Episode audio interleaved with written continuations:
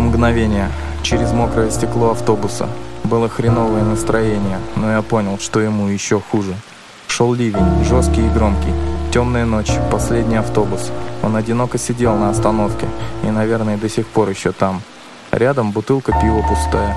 Сам он, как видно, алкоголик конченый. Лет 35-40, не старый. Вдруг мысль, как он дошел до этого?